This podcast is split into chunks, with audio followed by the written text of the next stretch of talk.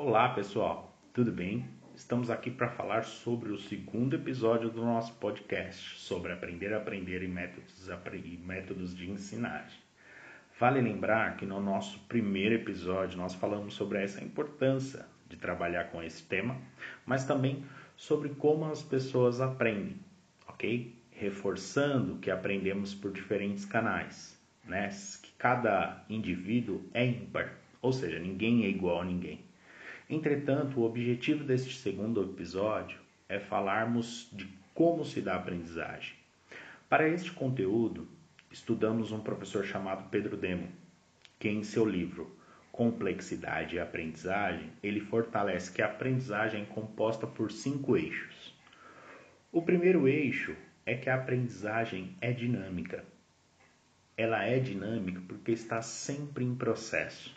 Trata-se de um eterno ir a vir a ser, em que as estabilidades são sempre arranjos provisórios. Então a gente nunca está pronto e acabado. A aprendizagem é a mesma relação. O segundo eixo é que a aprendizagem é não linear. E ela é não linear porque as partes e o todo mantêm uma relativa autonomia, mas uma profunda dependência. Saber as partes não garante o saber o todo. Existem muitos caminhos para se, ah, para se chegar em um mesmo local. O terceiro eixo é que a aprendizagem ela é individual. Ou seja, ela é individual porque ao mesmo tempo que ninguém aprende sozinho, ninguém pode aprender por nós. Aprender é uma atividade nesse sentido pessoal e intransferível. Então, quando eu estou trabalhando um conteúdo, cada pessoa aprende de uma forma sobre aquilo que eu ensinei enquanto professor. O quarto eixo é que a aprendizagem é reconstrutiva. Ela é reconstrutiva porque não aprendemos sobre o nada. A partir daquilo que sabemos, vamos em busca do novo. Primeiro vem as semelhanças entre o velho e o novo, depois reconsideramos alguns pontos comparamos e acrescentamos isto. Realizamos um esforço de superação. Então, o que, que acontece? Se eu falar para vocês de um determinado tema, vocês já vão ter algumas experiências prévias. E a partir dessas experiências prévias é que a gente vai reconstruindo essa aprendizagem. O quinto eixo é que a aprendizagem é irreversível. E ela é irreversível porque com o passar do tempo nada se esquece. No processo de aprendizagem, qualquer é, depois é diferente do antes. Então, é importante entender que assim como é impossível voltar ao passado, também é impossível ir para o futuro permanecendo o mesmo. Nunca esquecemos aquilo que sabemos.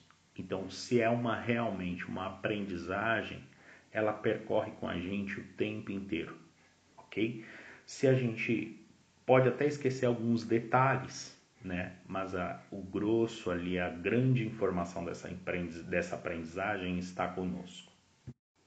Um segundo autor que fala sobre isso, Jean Piaget, ele apresenta a aprendizagem por meio de três fases: a fase de acomodação, assimilação e equilibração.